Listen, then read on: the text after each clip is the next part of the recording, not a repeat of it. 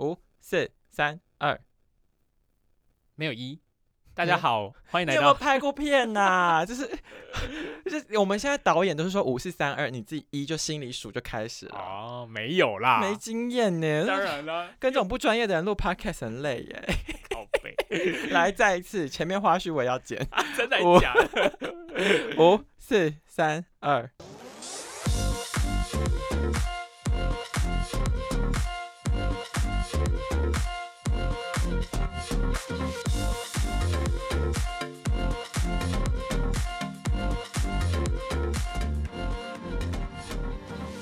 大家好，欢迎来到七分之二探索，活动界的米其林指南，我是詹姆士。我是山姆。哎、你不觉得你自己？我在，我觉得自己讲活动界米其林指南这件事情好害羞，还好吧，讲久了就习惯了，因为我们就是很嚣张哎不。会啊，就是餐厅有米其林指南，现在没有活动界的米其林指南，我们先干走啊。因为听众现在开始就是第一集进入这个节目的人，他就会好奇说：你们凭什么说自己是活动界的米其林指南因？为没有人做，真的？吗？真的啊，真的没有人号称自己是活动界的米其林指南，所以台湾就是很少人做这件事情。嗯，应该不要说台湾，我觉得全世界都没有人敢说自己是活动界的米其林指南。嗯就像我们前公司也曾经就是自己先把全亚洲最大的旅游平台这个 这个字卡走啊，所以我每次都觉得我发新闻稿的时候很尴尬，因为他就说没有人拿，那我就我跟你说，就是在商场打滚久了，给自己贴标签这件事情无敌。非常重要。对啊，就是某些媒体也说自己是什么华人世界最具影响力的财经媒体啊，你说你们 没有，就是一些就是我在市面上耳闻的一些部分啦。对啊，所以就是谁先把自己标签往上贴就好了。对，话说从头，我必须先跟大家自我介绍，就是我们两位主持人呢，其实是曾经当过同事的。对我们以前都在行销，那就是这一集也是想要跟大家聊聊从行销开始切入，就是为什么会有七分之二的探索这个网站。那主要因为其实大家都知道说，在行销上，就是在网络上大家要买东西或者是去餐厅，都会开始查评论嘛。嗯那查评论的时候，其实大家多多少少都被假评论骗过。不管是你今天可能在 Google Map，然后看那个餐厅的评论，那餐厅评论里面有，其实现在有越来越多行销公司会在里面操作。嗯，那当然还有，譬如说你们在我们在虾皮或亚马逊买东西的时候，其实现在都有一些印度的外包公司，它是可以有系统系统化地去写假的评论。好，我还很相信虾皮的评论呢，因为我都觉得里面的东西很白话，虾皮的评论，我觉得应该算还算相的对比较真一点。对，但亚马逊的那个，我之前有听过亚马逊自己出来说要打假评。其实不管是亚马亚马逊啊，像是阿里巴巴也有啊，嗯，对啊，所以你觉得以前大家在应该说，呃，就是詹姆士作为七分之二这个平台的负责人，你一开始做这个平台的起心动念，是因为你觉得一般人我们在估下去，或者我们在 PTT 搜下去的时候，很多时候是一些假的评论，然后会踩到雷。应该说对，就是真真假假在里面。那那时候就觉得说，其实也蛮累的，嗯就是你还要自己在那里跳出来，在那里交叉比对，说哪一个是真的，哪一个是假的。因为嗯你有时候我们现在大部分人做法就是，好，我今天要找。假设这个是活动好了，假设我们随便说它是一个按摩店，那我们按摩店我们最新搜寻的是什么？哦，它可能在 Google Map 上面的评论，然后接下来就是每个人的评论你就会点进去看嘛，啊，可能你就会看四点三颗星、三点九颗星，可是你就是那就是一个绝对数字，那你嗯点进去的时候，你还是会认真的看说最好的五颗星大家都讲什么，跟最烂的一颗星大家都讲什么，然后还有最新的最新的星等，它大概评论是什么？因为你也可能想说，它可能最近开始洗了。所以开始洗评论，所以他可能全部最近都是五颗星，你也会开始怀疑。然后评论如果都只给星星不给评论，你也会怀疑。所以其实蛮累的。我所以蛮累的是，你现在找一家店好了，那如果你今天是对于这个产业完全都没有想法的时候，你就突然想说，那我至少要看三五家店。那所以你看到后面，你可能花了一整个下午，你就觉得越来越累。所以还没去体验的时候，还没去享受的时候，你就开始觉得很累了。所以这时候我们就起心动念说，诶，有没有一个网站简单一点，就是把所有活动类收拢在一起，然后全部都是采真人评论的方式，让大家去体验。那体验完以后再给予心等就好了。我觉得呼应你刚刚讲的这个问题呢，大家也许没有这么切身之痛的人，他可能觉得，嗯，可能我搜一搜，我不知道哪些真真真假假假假真真。我觉得你可以跟大家分享几个知名国际诈骗案例，就是到底假可以做到多假，可以多么的似是而非呢？好，我这里分享一个，就是其实之前在一七年的时候，有一个英国的网红，然后大家其实有出国过的时候都知道有个网站叫 TripAdvisor，就是一个嗯猫头鹰为 logo 的那个网站。对那我自己出国的时候，如果要找餐厅，比较不在国外比较不会用 Google Map，反而会用 TripAdvisor 看餐厅还有住宿的评价。嗯那那时候这个英国的网红呢，他叫做我们就简称他叫做乌巴好了。嗯，乌巴先生，乌巴，那乌巴的时候，他那时候就很无聊，他其实是一个社会的实验家，他就想说，诶，我有没有可能创造一个虚拟的餐厅，根本就没有这家餐厅，我就透过评论的方式让他冲到伦敦餐厅的 TripAdvisor 第一名。那嗯他就开始在自己家里厨房，然后就随便拿一些刮胡泡啊，假装奶油，然后再加上一些就是食物的残渣或片段，然后就把它拍起来好像很美。嗯那他其实就这样放上去。那一开始当然没人嘛，那他开始就是寄给一些新闻媒体啊或者什么之类。那开始陆陆续续有人来预定的时候，他就跟他说：“哦，最近到六个月都是满的。”嗯，所以大家都在开始在网络上就开始爆红，就说：“诶，到底要怎么订到这一家熏，就是这家餐厅？” 然后大家甚至连他在哪里都搞不清楚，就他只有大概的位置，所以大家越来越想去，越来越神秘的时候，他就这样一路冲，所以他不知道在短短不到半年的时间，就让自己冲到 TripAdvisor 在伦敦餐厅第一名。嗯。那 他眼看就那一天要被康了，所以他就开始想说，不然就请一个外汇的师傅来，然后在他家的庭院摆了十张桌子，让嗯。大家来吃。然后就是他就只接待那一天而已，然后后来就把这个实验公布给大家看，然后就跟大家讲说啊，其实啊，就是现在人很相信评论，那其实评论里面是可以被假、可以被美化的。嗯，他就是切身的实验了这件事情，让我们知道评论很多东西是假的。对，没错，哎、我觉得他这个人真的很酷，因为你跟个天才你。跟我分享了这个欧巴先生之后呢，我们就看了他的第二个新闻，是他隔一年，他就是用同样的套路，但是他就是潜入了巴黎时装周。因为他其实就发现说，他第一次可以成功，嗯，他就想要挑战第二个，就是他有没有可能让一个品牌、一个小品牌变成一个时尚的世界品牌？就反正他要学 George Armani 啦，但是他叫做什么 George Pavani 吧。对，他叫 George Pavani。后来记者还有去采访这个 George Pavani 的工厂，嗯，对，他还有工厂他，有工厂啊，然后？所以他不只有工厂，他还有自己，他为了注册这一家网呃这一家品牌，让它看起来更真，他还去买了他们相关的网域。email，然后还有 logo，还帮他做了 logo，然后还做了那个名名片，所以呢，他那时候就去参加巴黎时尚周，然后他甚至也不知道说巴黎时装周的举办地点在哪里，就看哪一些人穿的很 fancy，然后就走到哪里，他就跟着走进去，然后就开始递名片，然后那时候那个那个守卫，他也可能嗯看他这样有模有样，就放他进去了，看起来很时尚的感觉。，对，然后他就放进去，就在每个人的座位上放了他的名片，然后开始跟当地的，譬如说当天有参加那一些大的呃时装模时装模特拍照，然后就是在他们的官方的官官宣的 Instagram 或者是一些社群媒体，然后这样 PO 上来，然后后来那一天他就这个品牌就爆红了。所以我觉得有时候人真的是很肤浅的东西。对啊，其实你就三两下，他就是一直在讲的，就是很多东西在网络上就是一个假的东西，所以其实真真假假，你还要在验证的时候就变得很累。但你自己有什么切身之痛吗？就是真的因为假评论被雷到，还是其实你是雷别人？好啦，其实我分享一个我雷别人的经验雷别，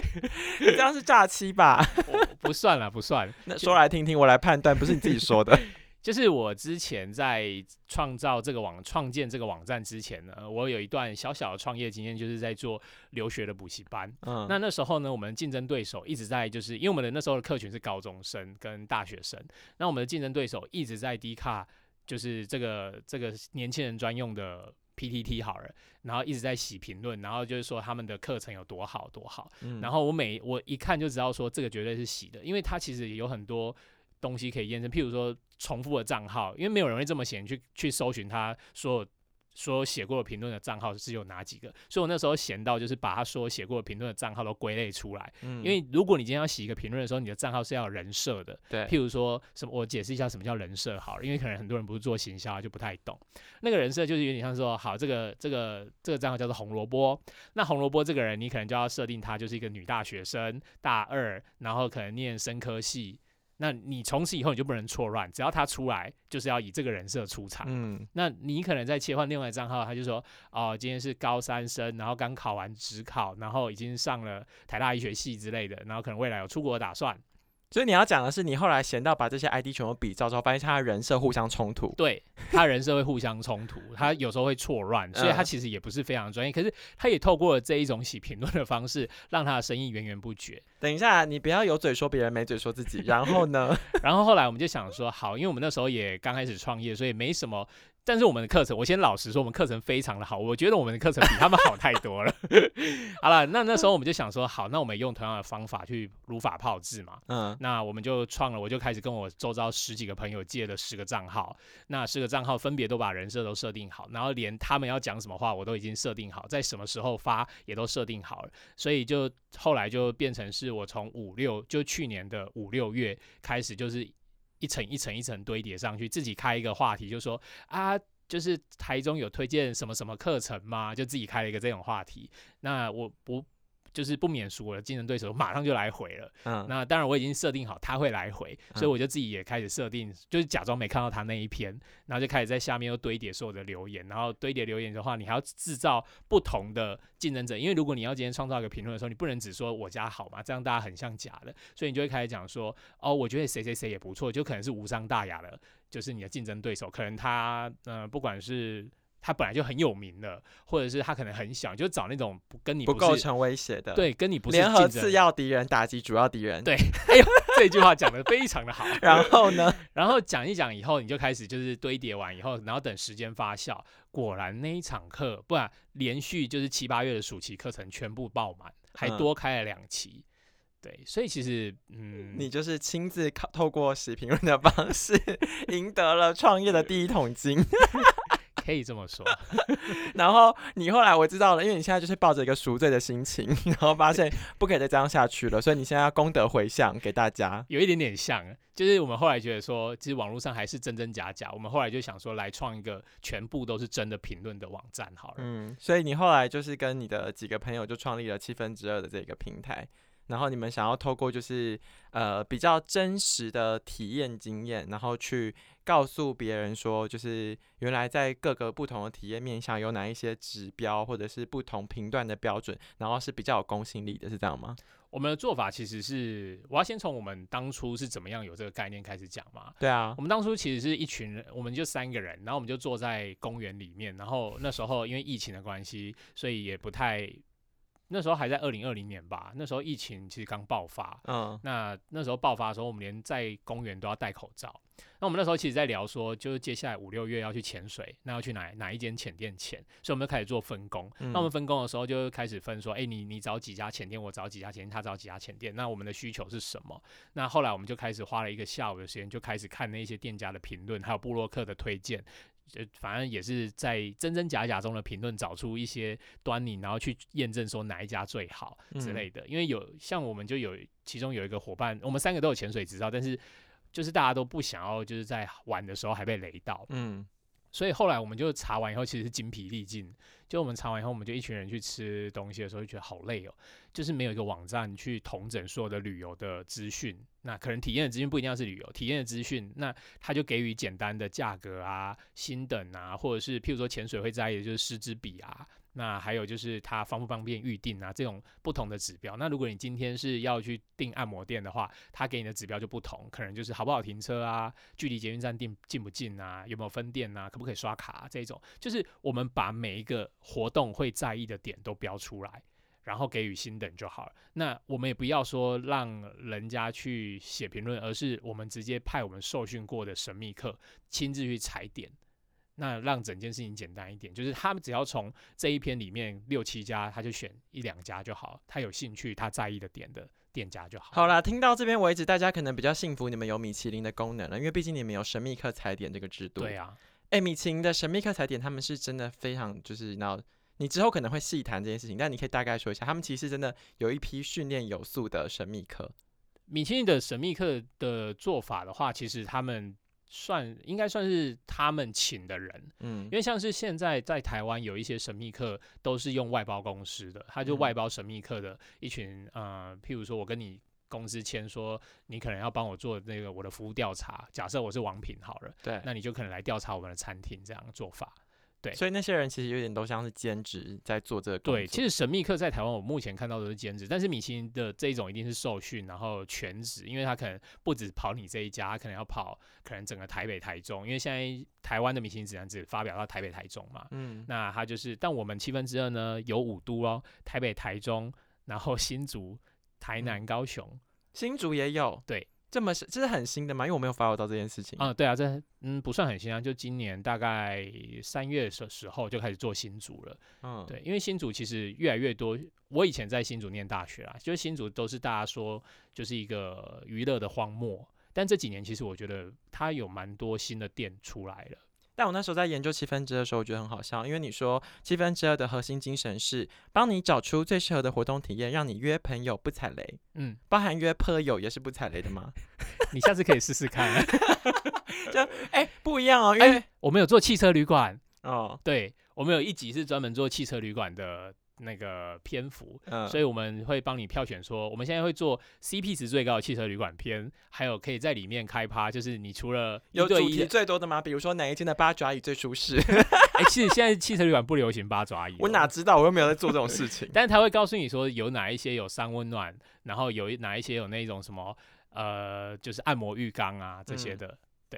就是大家现在在意的是，反正因为你之后会再认真一起跟大家聊一聊汽车旅馆的部分。对，，这一集可以单独出来聊。天哪，你该不会就是那个台中到处练家家教老师吧？哦，没有没有没有，我都没有出门，因为你又是台中人，又是家教老师，我不是家教老师，你有双重身份，我觉得你很可能是，我不是。因为你在做七分之二之前，你就是从事补教业嘛。对，可是那个我不是、啊、这个 这个我不想乱讲，你不要乱剪这个啦。我没有，我只是提出一个观众的、听众的质疑啊，肯定想说，天哪，该不会詹姆斯就是那个嘿嘿嘿？没有，我没有，我都没我这几天不是这几个月，从疫情爆发到现在，完全都没有去过汽车旅馆这个地方。我平常也不会去这个地方。哎、那你们真的有派神秘客去汽车旅馆喽？有啊有啊，我们那时候我我们那时候的神秘客，他因为频繁去汽车旅馆，还有一点职业伤害，什么意思？什么意思？就是有一点尿道发炎。等一下哦，所以他不是真的，他不是只是去汽车旅馆帮你探看，他真的有 do something。因为他对啊，其实这些人就是就是这些神秘客，我们其实也很欢迎他西半去啊。嗯，就对他来说，他也可以去那边 do something，他要去那边唱歌也可以啊。就一 gam 里勾啦，就是他也满足他的生理需求，然后同时又完成这个工作。对啊，那不是很好吗？这才是我们找神秘客，因为因为这样你们家网站真的是很不错，因为他很认真体验呢。因为我们的神对啊，他从 就是你要，因为我原本的想象是，我就进到那汽车旅馆去，然后我就拍拍照，看看环境。我们要求他就是从预定开始，对，所有的环节都要按照一般的消费者的流程，嗯所以他今天可能一进门，他就要看说，就是保险套有没有放几个，嗯，然后还有你打开柜子有没有点心，因为你知道有时候运动完肚子会饿，哇哦，然后有没有宝矿力水得或者是舒天哪，现在都做到这么这么满哦。对，然后就是 歌单有没有蔡依林的大艺术家？就是最新歌单，不管是第一名还是什么朋友之类，那就不行。然后，因为你们的真的要体验，一下那个床啊，弹跳力够不够啊？对，然后他们要亲自去躺在上面拍照给我们回传，天呐！所以其实我们这个有很多指标的心灯。真的耶，嗯好不错不错。现在这样听起来就是比较有公信力一点。那另一件事情是你今天一开场的时候，就是一直狂狂表人家 Google 说什么 评论啊，假的真的。那你觉得你们自己的网站平台上现在的公信力如何？为什么你觉得这些是你很有把握可以推荐的？因为其实我们那时候在刚开始在 run 的时候，也发现说，哎、其实真的有一些店，它可能在 Google 上四点三颗星，可是神秘客一回传他的那个资料的时候，还有他的写的一些文件，还有他的可能照片的时候，就发现真的不行。真的假的？这从对这个比例高吗？不高啦，坦白说，我觉得 Google 还是我必须要说，我自己也会看 Google 评论，所以我觉得还是蛮有公信力。但是如果你单纯只相信一边的话，我们自己的经验是，还是真的有可能十家有一两家真的是被洗出来的。嗯，所以被洗出来的时候，他们去亲自踩点的时候，会发现说，哎、这个连我都不会想要推荐给我朋友去了，那你们还要我们写吗？那我们通常的做法就是说，哦，那你就不要写了，我们会再派另外一组神秘客再去做二访。那二嗯访完以后，发现真的还是如同第一个神秘客讲的话，那我们就直接把这一家拉掉，因为我们想要的做法就是。我们已经想要让今天的读者，就是他在搜寻的时候，可以简单的从这几家店挑出来。可是这几家店就是已经是六十分以上的店的，我不想要他挑，嗯他可能有六十到一百的店，那他只要从六十到一百自己选他比较适合的就好了。因为有一些人在意的是价格，有一些人在意的是环境，有一些人在意的可能是就是技巧这些的，或者技巧什么是按摩的技巧、好采耳的技巧，或者是 什么是采耳？小百科一下，什么是采耳就？是挖耳屎、挖耳朵啦，讲那么好听，对。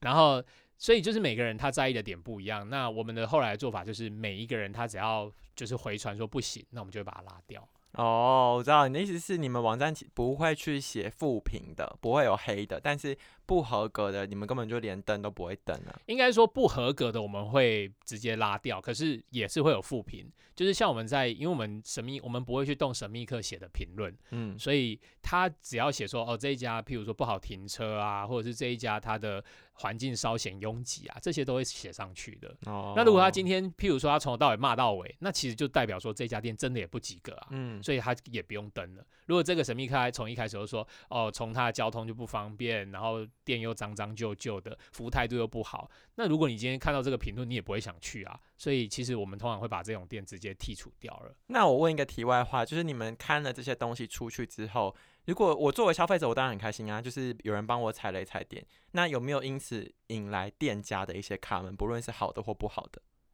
因为我们其实只会，我们后来放上去的就只剩下我们挑选过我们觉得好的店，所以大部分他们来、来来回馈给我们的时候都是哦感谢，他们会自己在他们自己的社群说感谢我们龙灯活动界米其林指南七分之二探索，你确定有前面那一句？我不管。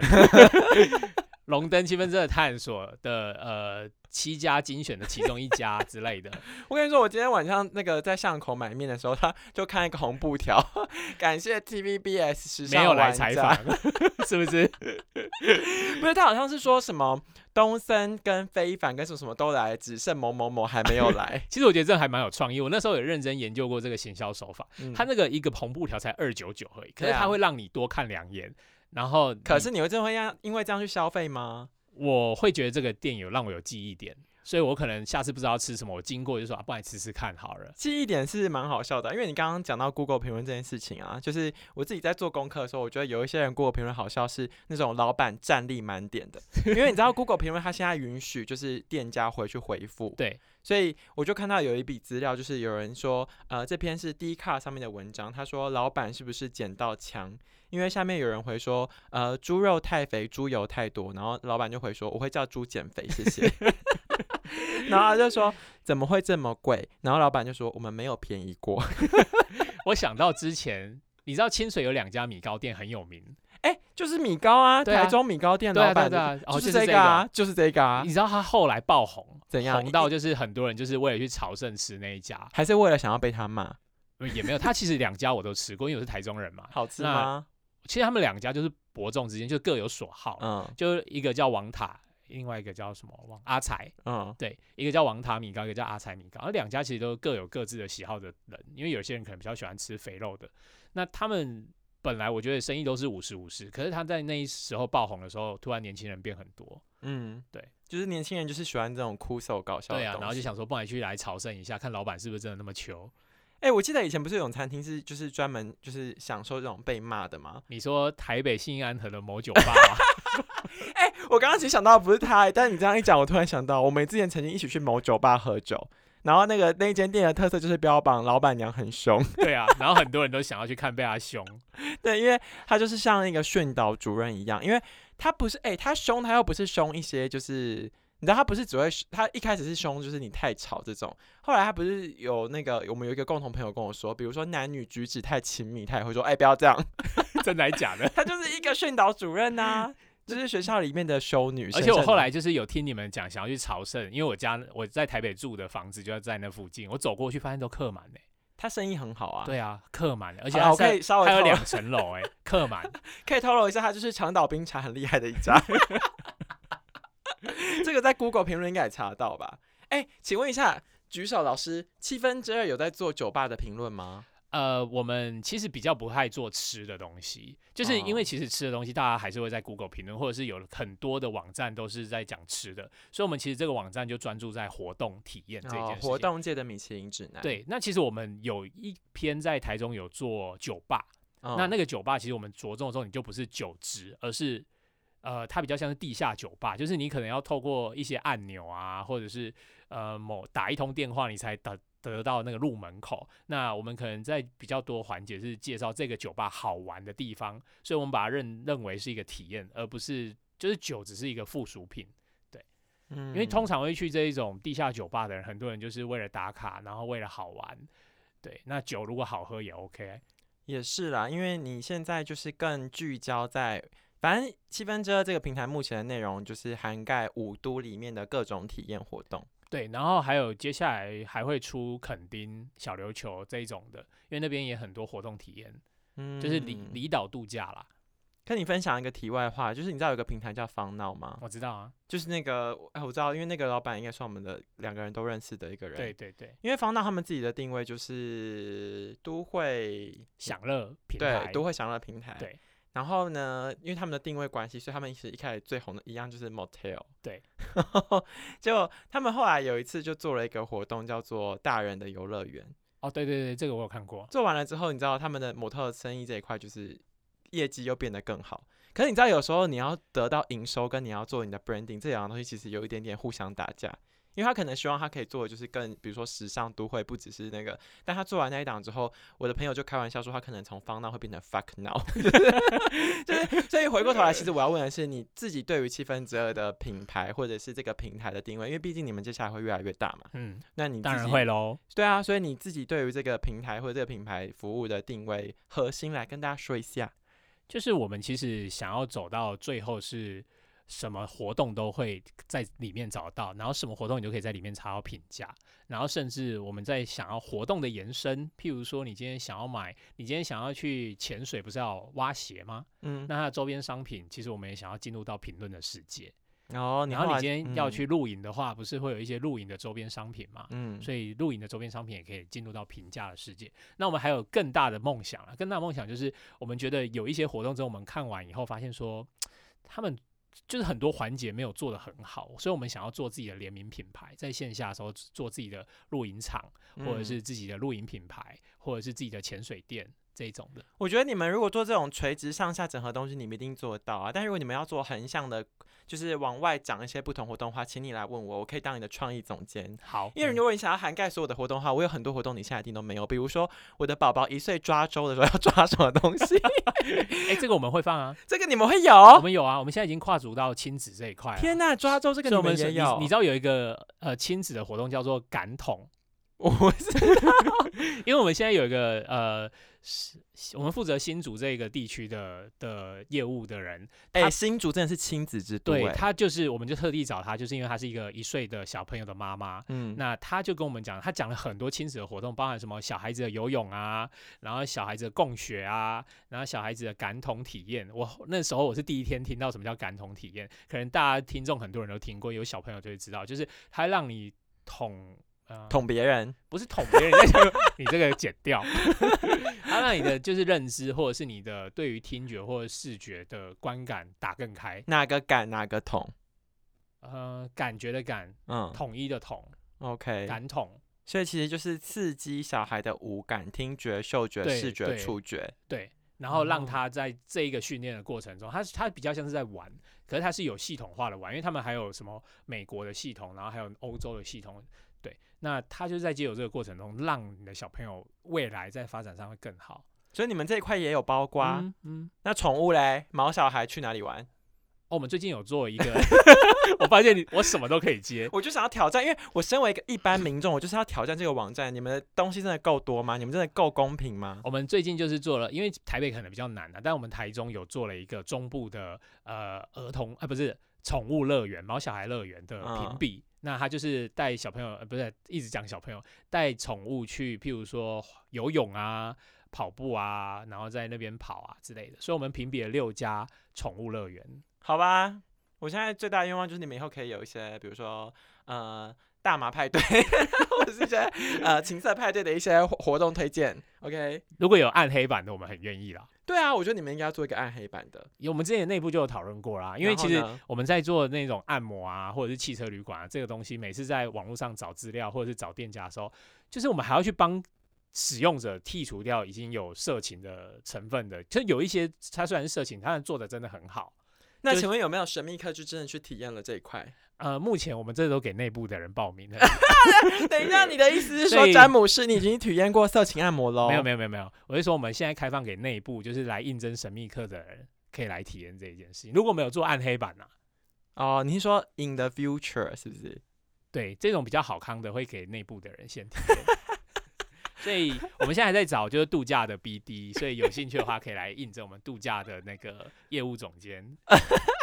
好期待哦，我觉得物超所值哎，呀啊，很棒很棒。哎，那我要问，七分之二的神秘课真的包包含各年龄层的人吗？哎、对啊，我们其实从因为我们有儿童体操嘛，所以有从小朋友，然后还啊还有刚刚聊到的就是有感统，就是这嗯种，还有小幼儿游泳。哦，我跟你讲，我们整个神秘课的体验范围很大，我们从宠物不是人类的宠物呢，毛小孩开始算，然后还有小朋友一岁的这一种，然后接下来就是当你可以跑跳的时候，我们有儿童体操，对不对？然后再来的话就有幼儿体操，然后还有幼儿的体适能之类，所以你已经到国中、高中都有了、哦。到了大学以后，就比较偏向正常人、正呃成人都可以做的事情嘛。所以那些你想得到，那老人呢，我们也有老人的活动哦，我们还有英法族的活动。等一下，那你的神秘课里面真的有长辈去体验吗？诶，我常常找那个长辈来面试。啊，真的假的？对，啊，他们年纪一百还是没有企图心啊？诶，有一些就是他们还是，譬如说有专门针对银发族的健身房，嗯，然后还有银发族的一些插花课啊，还有咖啡课啊这些。所以你们的神秘课体验里面，从很小的小朋友也可以当神秘客，然后到很老的老人，中间全部都有。对啊，嗯，你刚刚讲说，我刚刚我刚刚快被你笑死。你刚刚说从那种还不是人类的毛小孩，我想说，不然你们是有鬼魂的体验吗？比如说，啊、哪一间的冥婚是最好的，或者是哪一间的关落音体验是最好的？我们做到最后开始做到灵骨塔？对啊，哎、你不是说你们要包含所有的体验吗？你以后你就看哪一个关落音最好，其实我们在算命。哦好想做算命哦。其实我们还有想要做那个，就是哪一间庙宇的算的最灵，对啊，哪一个月老拜起来最好。哎、宗教活动是人们体验活动很重要的一环、欸。可是其实这这些活动就是有点见仁见智啊。我是说，嗯譬如说哪一个月老最好，因为月老有时候你没有讲好，你就是拜不对啊。哦，因为你这个这个太哦，我知道了，因为你回过头来讲，七分之二这个平台，它是希望它可以建立一个指标跟评分的，对，所以这种就是没有答案的就不好列入。嗯，其实不然，其实我个人其实蛮爱拜拜的，所以我还蛮爱算命跟拜拜，我还蛮想要写这个特辑的。嗯，我觉得呢，包含。医疗类的也不能啊，不然其实对啊，包因为你含刚刚讲说不是人类，我想说那不然是精子吗？什么哪一个捐精中心是最好的？我们有想要做月子中心，嗯，对，也有在讨论做月子中心的。但医疗类的，那那殡葬业呢，可以吗殡？葬业。不知道，等出另外一个暗黑版的七分之二的时候，我们再把这些 好啦，全因为那个水太深了。对啊。